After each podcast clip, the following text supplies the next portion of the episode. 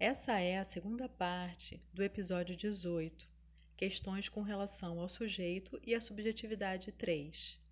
Nessa aula, Mauro aprofunda a noção de sacrifício e de sustento psíquico.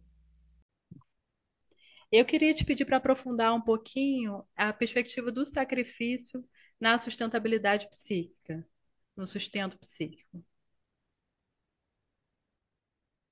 Você pode, você vai encontrar muitos autores que vão, né, é, articular algum tipo de noção da consciência humana, né, enquanto uma consciência fundamentalmente sacrificial, ou pautada pelo que seria o dimensionamento é, não só é, da, da, da, do material que constitui né, a, a, nossa individualidade, a nossa sociedade, mas também pelo afetivo psíquico, né, enquanto uma uma característica, né, ou um trabalho fundamental do homem. O homem é aquele que é capaz de sacrificar, né? Faz isso, fez isso, né, é, de uma forma muito né, abrangente, dadas as culturas onde isso emergiu, na, na perspectiva do sagrado, né? Aí você vai para a questão do sagrado, que é uma questão também que em algum momento merece a gente aprofundar a compreensão, porque é um termo muito, né, é, muito repleto de significados, né? Então, é, enquanto uma característica da nossa consciência, uma consciência sacrificial, né? É, você nota, né, que isso emerge, né, com algum tipo de vinculação na forma de produzir uma conciliação, né, é, do homem com o seu lugar, né, uma forma de vinculação com as forças da natureza, com as divindades que constituem é, uma determinada paisagem, né? É uma forma de diálogo. Então, o próprio sacrifício é uma instituição de uma linguagem, né? Onde há uma atribuição de valor à perda. Né? Quando você fala sacrifício, você está atribuindo valor à finitude, você está atribuindo valor à perda, né? E de fato, o que a gente faz é oferecer a nossa vida aos nossos valores, né? Você pode pensar, né? que o processo de diferenciação é uma maneira de dimensionar né, o esvaziamento que caracteriza né, o tempo passando com um preenchimento na forma dos valores, viver os próprios valores, né? Você poderia ver de uma forma muito sintética, né? O que daria corpo a uma determinada espiritualidade. Então, perceba o sacrifício quanto uma dimensão dessa ordem. Né? Agora, o sacrifício opera, né, dentro do nosso amadurecimento psíquico, um lugar mais próximo de nós, ainda menos para o religioso, mais para o cotidiano de um indivíduo, né? na medida em que a gente faz uma escolha. E é isso e não aquilo, e aí eu tenho que, em algum momento, me enveredar por esse caminho e deixar o outro, né? me investir plenamente naquilo que eu faço, né? e dimensionar o que eu deixei para trás, o que eu perdi, o que eu não posso fazer, né? É, aspectos da minha potência que eu não vou poder né? É, me dedicar como eu gostaria, né? Esse é muito o papel da frustração, né? E ser um indivíduo é ser frustrado em alguma medida, né? E a frustração ela é uma espécie de irmã da, da maturidade, né? Uma pessoa madura que não é frustrada é, dificilmente merece o crivo da maturidade, né? Porque é como se dimensionar a perda, né? Então escolher é também dimensionar perdas, né? Se você pode fazer, né? Eu já, eu já fiz isso tá? algumas vezes no meu processo de integração psíquica, que são dobras é, é, de reflexão e dobras de reverência, que são dobras de afeto, sobre a, a história das coisas perdidas, a história das partes deixadas, a, a, a, história das escolhas não feitas, né? porque isso também dá uma dimensão do, do, do aspecto sombra né? da nossa constituição psíquica, que às vezes é muito vista enquanto uma vilã, enquanto algo do, de um negativo ativo, né? Mas também tem um negativo passivo, né? Que colabora para o descanso, né? Que produz um determinado tipo de relaxamento. Então, sacrifício é um interesse, né? É, é, naquele contexto que faz uma espécie de contraste naquilo que eu afirmo, aquilo que eu anseio, mas eu não posso ser, aquilo que me constitui, mas eu não posso é, é plenamente viver. Então, é uma bela metáfora, na verdade, para a situação da nossa consciência que vive a possibilidade, anseia é, idealidades perfeições, né, que de uma certa forma contempla o divino, mas vive o humano, né? Então eu percebo que o sacrifício fundamentalmente também é, não, não pode perder a dimensão disso, é, é, a atividade de multiplicação. Sacrifício é igual a multiplicar, né? É isso que se faz, na verdade, se sacrifica na perspectiva de multiplicar. Assim eram, né, é, as experiências ritualísticas de povos, né, com espigas de milho, com pães, é, às vezes com pessoas, mas você sacrifica para multiplicar. Então você tem né, aí uma dimensão do sacrifício enquanto algo da fertilidade. E aí sim, você se encaminha para um lugar muito íntimo que a nossa cultura de consciência, de uma certa forma, nos é, cerceou, é, que é essa noção de fluxo, né, onde você não tem um apartamento muito grande entre o que é nascimento e morte, né, onde você tem o fluxo da natureza que é, é fundamentalmente muito fértil. A morte é fertilidade, né?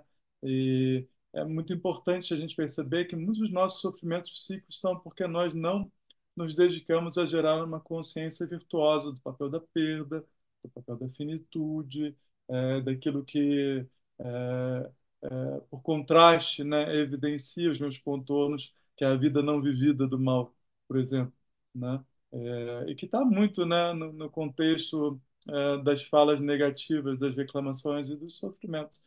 Quando você fala de sacrifício, está falando do valor do sofrimento também.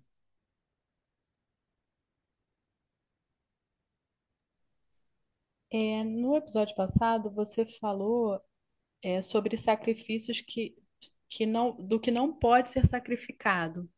Você podia dar um exemplo disso? É, A gente percebe isso muito facilmente no processo de educação, né? Tanto familiar, parental, quanto institucional, né? É, a- muitas vezes nós temos traços muito marcantes, né? Características, né? Qualidades muito vitais que quando são massacradas, que são muito profundamente reprimidas, é, induzem a uma falta e um sofrimento muito grande, né? Então, a, a sabedoria dimensional que pode ser sacrificado e que não pode ser sacrificado é como conduz a nossa escolha para a própria produção do valor e entrega à nossa vida aquilo que é valoroso, né? Então tem aspectos que não podem ser sacrificados. Quando você estuda a história do ser humano, você vai ver, né? Como mártires e santos, por exemplo, tinham na deidade ou na prática religiosa, na sua própria crença, algo tão vital que não podia, né? É, é, é ser negado, onde a própria vida merecia um, um sacrifício em seu nome, né? Isso era visto como um valor, né? Como uma honra, é, muitas vezes. Eu acredito que uma pessoa, né, interessada em si, ela precisa ganhar uma dimensão do que pode e do que não pode ser sacrificado, né? No sentido eh, duplo desse termo, né? No sentido do sacrificado favorável no que pode ser deixado, né? Mas também no sentido do sacrificado naquilo que precisa ser ofertado, né? Porque o deixado, né? Enquanto aquilo que cumpriu o seu tempo é diferente daquilo que é ofertado, né? É no âmbito do espírito. Então, acho que a palavra sacrifício ela opera um pouquinho nesses dois vetores, né? Eu posso sacrificar isso agora, isso já me serviu, eu não preciso mais, posso deixar isso, isso vai fazer parte do meu passado, vai ser uma instituição da memória. Mas você tem o sacrifício enquanto uma dinâmica do vir a ser, onde eu me oferto para algo, né? Eu contemplo que vai me receber por, pelo mérito dessa minha oferta. Então a palavra sacrifício ela também opera nesse duplo sentido, sabe?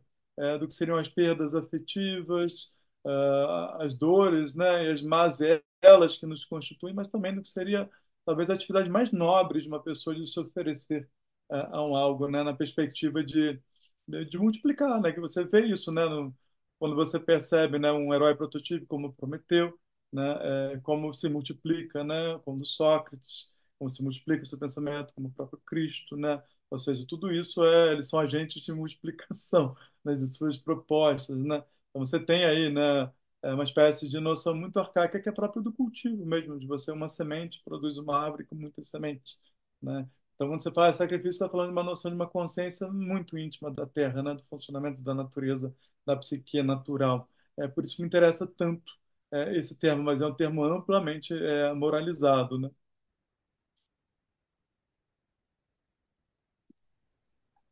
É, você faz essa, essa relação mesmo, você até fez no, no episódio passado, sobre a- o sacrifício ser o se disponibilizar, né? E no método é a perspectiva mais madura de consciência é a disponibilidade. Você podia aprofundar um pouquinho essa relação da disponibilidade ser a, ser a maturidade e do sacrifício ser uma forma de disponibilidade? A disponibilidade eu vejo enquanto algo muito, é, muito essencial da experiência é, da vida, né? Já que eu, eu me encontro ofertado pela vida, né? É, eu me vejo mesmo numa situação de ofertado pela vida do desconhecido. Essa é uma fala que eu uso muito. Eu tenho a ver com isso, com essa situação existencial. Né? E basicamente, produzir aquilo que vai me acolher, né? Que seja em termos de compreensão de significados e sentidos, em termos de conduta ética na produção do cuidado, mas eu preciso, é, de uma certa forma, na medida que eu estou investido, né? É, produzir aquilo que vai me receber. E uma das atividades da consciência é ser essa, que me recebe no momento seguinte, na medida em que eu sou um sujeito que age, né? E que, que ocasiona, né? É, no seu entorno essa própria recepção. Então, aí você vê um lugar onde a consciência está operando em múltiplas temporalidades, porque é uma maldição né, para o espírito humano, né, diria eu. É uma espécie de manutenção do passado, o passado se impondo é, no meu futuro. Né? É a mesma coisa que uma prisão, então você vai ter uma, uma repetição não, não disponível à renovação. Então, todos nós temos, né, enquanto nos papéis do sujeito eu, é exatamente manter essa dupla atenção, né? É, na medida que eu tenho uma identidade que emerge da minha memória, também é fruto da minha memória, eu tenho um amplo processo de atenção e identificação com aquilo que eu quero vir a ser. Né? Então, eu preciso o tempo todo estar nesse, nesse jogo de forças, né? É, dimensionando né? aquilo que merece ir adiante na produção do que eu, do que eu contemplo, né? Enquanto uh, uh, o meu vir a ser. Né? E aí, sim, novamente, retomando a noção de sacrifício, aquilo que, no contexto do deixado, né? que na minha ponderação, na minha avaliação, tem muito a ver com avaliar, né? uma das atividades fundamentais da consciência é a avaliação. Nós somos aqueles que avaliam, né? nós somos aqueles que veem valor, só existe valor porque existe o ser humano, né? valorizando de uma forma ou de outra, né? exatamente para articular esse meu vir assim. Então, falar muito da atividade criativa. E a disponibilidade tem muito a ver com isso, porque eu me disponibilizo para algo, me disponibilizo para alguém. É, eu vou ser recebido é, de, alguma, de alguma maneira. E eu vou ser misturado, na verdade, a disponibilidade tem muito a ver com a produção de mistura. Né? O ser humano é uma coisa misturada, né? O tempo todo a gente, a gente agora está se misturando. E isso está me produzindo e está produzindo em você. E alguém que vai ouvir isso vai se misturar com seja lá o que for que ela experimentou e a gente não está presente. Isso é muito próprio da situação de consciência do ser humano. Eu sou um grande admirador dessa situação. Ela é um pouco aflitiva, né? Porque quando você vai um pouquinho para essa vereda da mistura, a noção de análise enquanto separação e que é uma coisa ou outra é totalmente sem sentido. Então, é muito como a nossa cultura de consciência ela valorizou muito o aspecto intelectual que tem na atividade da análise, do cálculo, né, que separar cada coisa e diferenciar diferenciação das identidades, a noção de não contradição, terceiro excluído, bases né, da cultura de consciência ocidental que são muito pautadas pelo senso de separação, enquanto um agente de diferenciação. Só que você pode diferenciar de outras maneiras, pode diferenciar através é, dos fluxos afetivos, dos movimentos da potência, é, é, acompanhando o próprio movimento que seja. Então a gente ficou muito viciado numa maneira de diferenciar, que é muito, talvez, refém de uma espécie de ânsia de exatidão, né? acaba aqui até aqui, né? é muito pautada pelo, pela, pela articulação numérica né? É, das diferenças, né? quando o nosso afeto não opera dessa maneira. Você não tem como falar onde é que exatamente o afeto termina, onde é que ele começa, né? É uma gradação, né, em constantes movimentos de intensidade. Eu sou muito fã de acompanhar é, essas intensidades se movendo e, e sim, eu proponho muito uma disponibilidade para as intensidades que constituem é, a minha animação, porque eu me sinto no dever de, primeiramente, produzir uma consciência em respeito à minha animação. E aí a gente já tem um problema imenso. Muitas pessoas produzem uma consciência como maneira de fugir da própria animação. E nós somos uma espécie de civilização doente é, por conta disso, né? Precisando de estabilizadores químicos, né? Porque estamos cada vez mais perdendo a capacidade de encontrar um relaxamento em, em nós mesmos.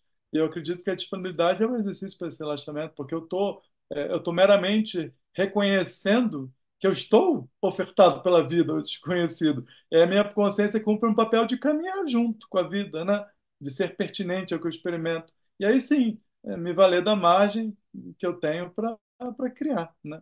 É, nesse nesse interim. Então, eu queria te pedir para falar um pouco como, como você entende a perspectiva de sustentabilidade e como a gente pode falar de sustentabilidade psíquica. Tem muito a ver com é, é, se nós travamos uma relação amorosa, cordial, acolhedora com o que nos constitui.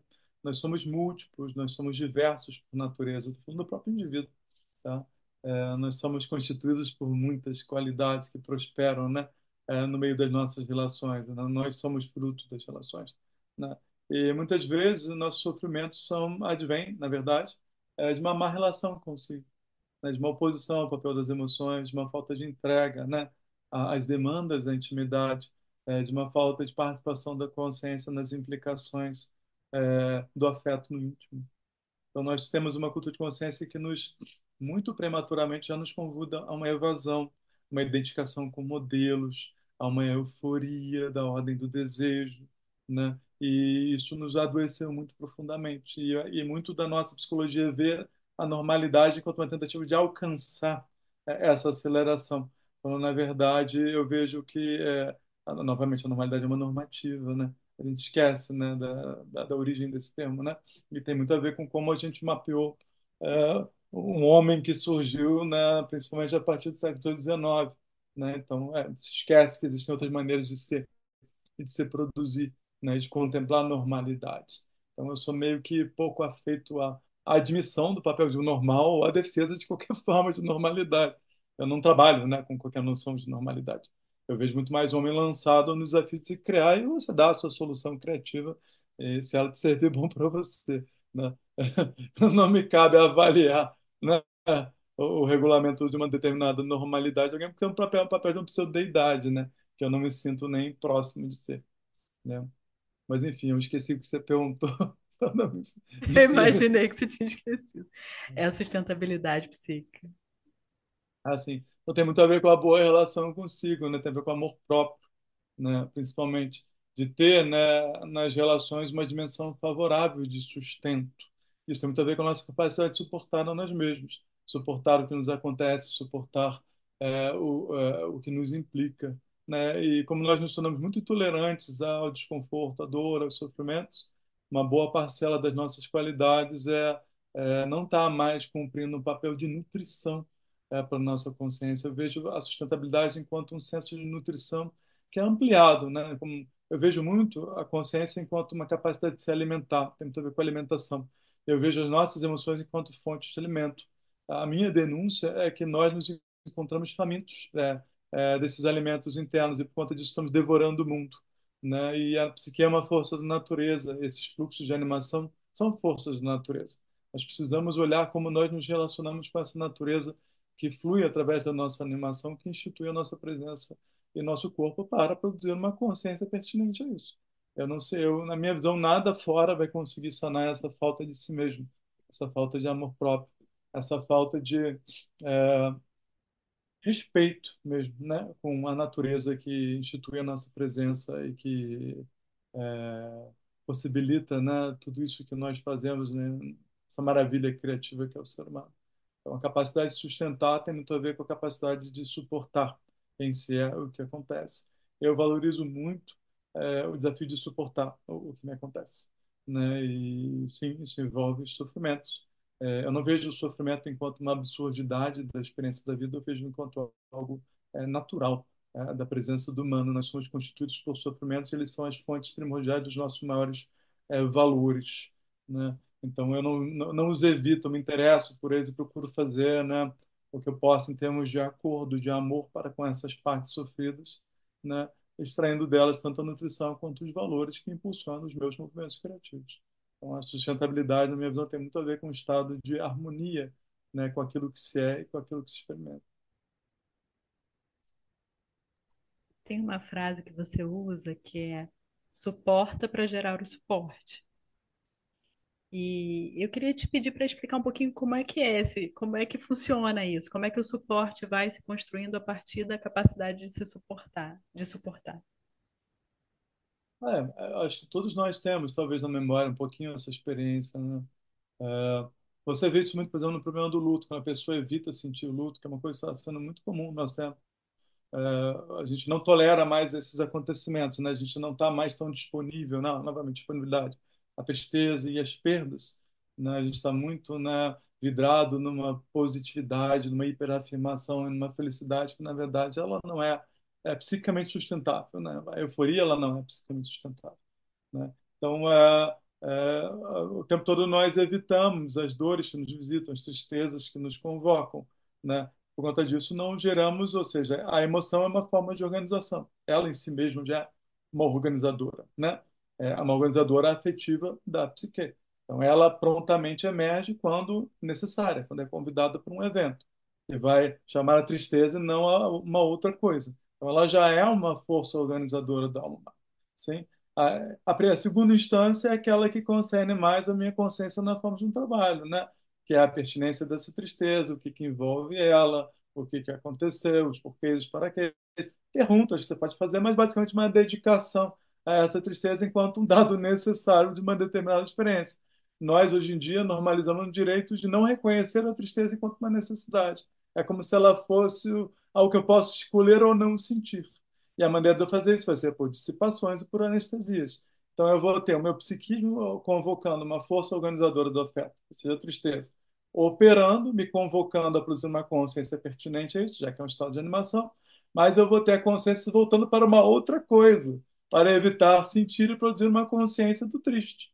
É quando eu não faço isso, eu elego ao meu inconsciente essa atividade e esse é o caminho para a somatização, basicamente, para o adoecimento psíquico. Então, uma das principais maneiras de adoecer hoje em dia, e as pessoas estão muito doentes, porque elas estão evitando elas mesmas, na forma é, dessas emoções, que são necessidades que nos visitam, por conta de acontecimentos que as convocam. Então, você começa a produzir uma consciência não pertinente como se experimenta a vida, uma consciência a, é, não afeita às próprias emoções, é uma consciência que vai ser dependente de artifícios. Né? E isso está normalizado na nossa maior parte das pessoas quer isso. Eu me oponho frontalmente. Essa maneira de, de, de, se produzir consciência, de se lidar com o humano, de se relacionar com o corpo e com o outro e com a natureza, porque isso deixa um legado de devastação. E basicamente isso está nos incapacitando. Nós estamos perdendo a capacidade é, de lidar com o que nos acontece.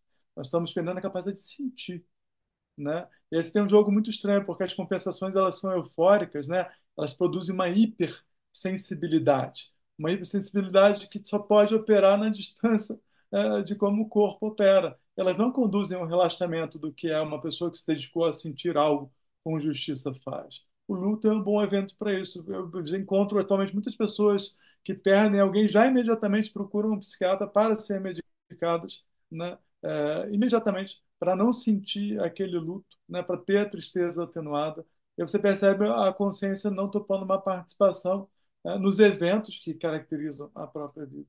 Então a gente vai se afastando desses lugares da nossa alma e a gente vai perdendo a capacidade de sentir por conta disso. É o benefício de ter aquela tristeza e a sabedoria que ela traz de uma maneira de valorizar a vida, porque a tristeza é uma valorização da vida, é a valorização de alguém que morreu, né? É, eu me cerceio dessas experiências, meus valores vão ficando cada vez mais pautados pela concretude, pela euforia, né? Por aquilo que reluz no dourado, né? Dos modelos do mundo. Aí eu fico cada vez mais desterritorializado mesmo, né? Mais é, é, é, como é, como é, é mais é, exilado né, a experiência do exílio, né, que, que dá notícias de, de estados de consciência muito fundamentais, mas também opera nesses lugares da perda de si mesmo. Então, é, para evitar a, as perdas que, que caracterizam a vida, nós estamos nos perdendo de nós mesmos, né? E aí eu, eu pelo menos avalio que isso não vale a pena. Vale a pena sentir aquilo que nos visita, é, vale a pena reconhecer que são faces da vida, a vida tem todas essas faces, e me interessa a riqueza das vidas, das faces da vida. Né? Me interessa a riqueza das faces da vida. Eu as chamo de espírito, na verdade. Então, como não me dedicar a suportar aquilo que institui a minha presença, né, enquanto uma face da vida reconhecida com esse respeito, é, disponível a essa forma de valorização, entende? E as emoções são uma espécie de costura, né, é, dos entes vivos, né? Nós nos relacionamos porque nós buscamos emoções, no final das contas. E exatamente ela, elas articulam a, a, a, validade das coisas, né, que tem a ver com valor, novamente, no âmbito das experiências, porque elas operam em diálogo. O amor é uma reunião de emoções, ele não é uma qualidade. Né? É, quem nunca experimentou a tristeza, a raiva né, numa relação amorosa? Né? Então, isso tudo faz parte né, é do, do combo né, é, que nos constitui. E nós estamos cada vez mais nos dilacerando né, é, num, num juízo é, que na verdade está nos cercando vida, está é, produzindo doença, na minha visão.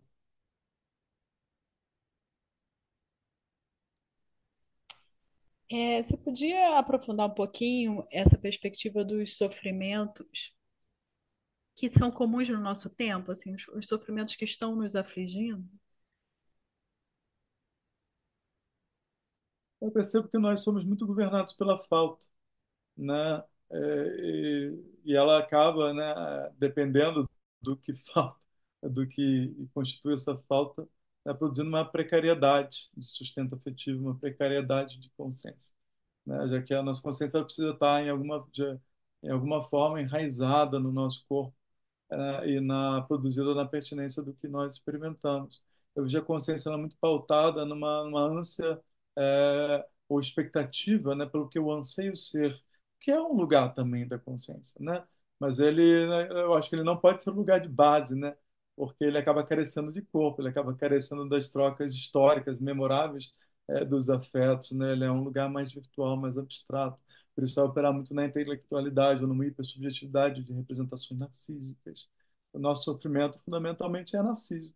É, vai para a depressão, em alguns, para alguns, outros vai para o pânico, é, mas vai para as intensidades não conciliadas porque nós não admitimos mais é, é, sermos sujeitos à alma humana, né? Estamos sujeitos à alma humana.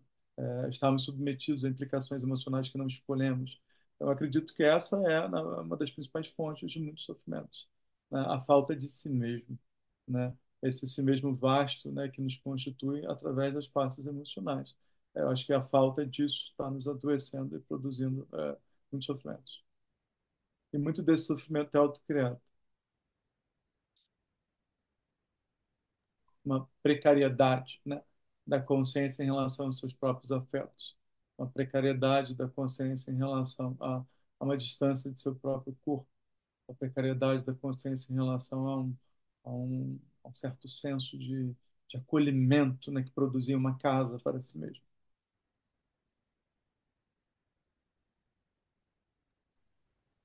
É, aprofundando esse, esse pensamento da sustentabilidade, é, principalmente ecologicamente, né, a gente tem se visto tendo que pensar um pouco, né, como a gente, como é o nosso comportamento ecológico, né, para sustentabilidade planetária, né, e tem muito essa esse pensamento dos nãos, né, uma coisa que a gente falou em algum algum episódio para trás, né, dos nãos que a gente precisa se colocar para que exista um, um sustento das relações, da natureza, né, da, dos bens, né, e que não haja um colapso, né, ambiental e psíquico também. É, eu queria te pedir para falar um pouquinho sobre essa, essa perspectiva para além da relação íntima, para as relações, para as relações mesmo, né, afetivas e com as outras pessoas, e para a relação com, com a natureza, com, com o bem comum, né? Como é que você percebe essa gradação da sustentabilidade? Eu me interesso muito, né, já há bastante tempo, a minha pesquisa é norteada para isso, por como reconhecer o espírito na natureza, ou seja, a, a própria natureza enquanto fonte de uma espiritualidade muito abundante, né, porque é a própria fonte da vida, né? Então, eu, por exemplo, o meu interesse pela, pelas questões da individualidade é muito secundário, né? Eu acho que hoje em dia a gente fica muito enredado no eu, na individualidade, e no, nas questões disso, acredito que a vida merece ser o nosso foco e ela traz o respaldo da natureza e sua grandiosidade, né? E isso coloca em xeque um pouquinho a centralidade do ego, esse indivíduo nórdico fica autocentrado, que fica autoenvolvido, e traz à tona uma noção de uma participação, uma espiritualidade participativa. Eu sinto que nós precisamos recuperar essa dimensão participativa, a participação de, de um em si mesmo, na, na sua própria é, fonte de animação, né? através das faces emocionais da vida, né? Isso que é uma força da natureza. As emoções são forças da natureza, são potências da vida, né? Eu começo com essa natureza interna, a conciliação com esse lugar vai abrangendo um lugar de participação e vai, na verdade, mostrando quão pequeno é o sujeito eu e quão grandiosa é a vida. Então, eu sinto, eu trabalho muito em benefício da produção dessa consciência. Uma pessoa que volta a ter uma participação íntegra, né?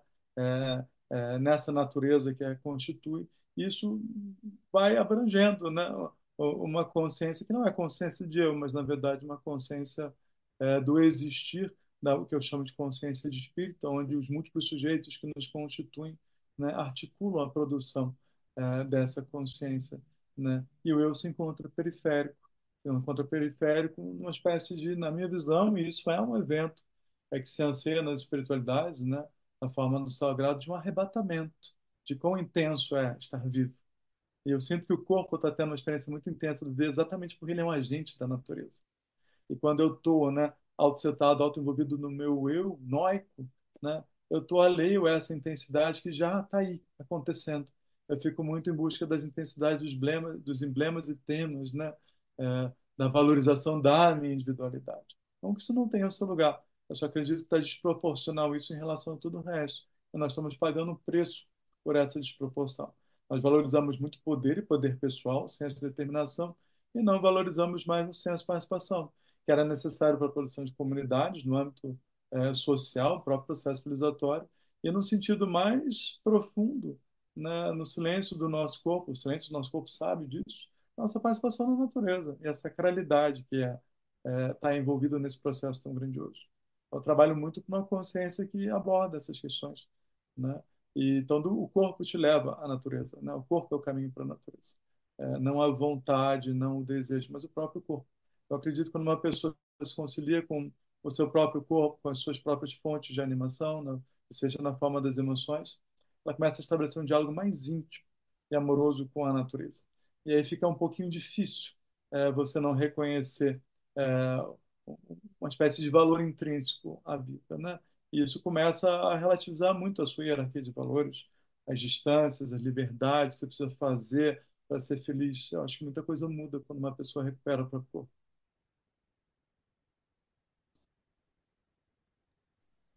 E você percebe o corpo sendo um agente de, dessa sustentabilidade, do sustento interno? Sim, porque o corpo é, o corpo é uma relação, né? O corpo não é o organismo, né? O corpo é um, é um agente relacional, né? É, ele está se relacionando com este eu, né? Que eu chamo de Mauro, com você, com este lugar, com o tempo, com os ancestrais. Ele está ofertado no desconhecido, ele lida com o desconhecido, né? Ele está num diálogo, é um, o corpo é um diálogo, né? Então, não é uma coisa, nosso corpo é muito menos substância, é muito mais relação, né? Por isso, encaminhamento e movimento o tempo todo, ele é um movimento. É assim que eu percebo o corpo. Quando eu falo corpo, eu quero dizer isso, na verdade. Então, eu percebo um estado de relação né, que institui a vida, né? E da qual este corpo é tão íntimo, né? E eu posso me tornar tão distante, né? Por alienação e por busca de valores que, na verdade, vivem, é, intentam a exaltação do meu eu e não a exaltação da vida. Não sei até que ponto a gente deve buscar tanto a exaltação do nosso eu. Talvez a gente precise recuperar um pouquinho a exaltação da vida, né? Tá bom, Mauro, te agradeço por mais essa aula. Obrigado, Fê.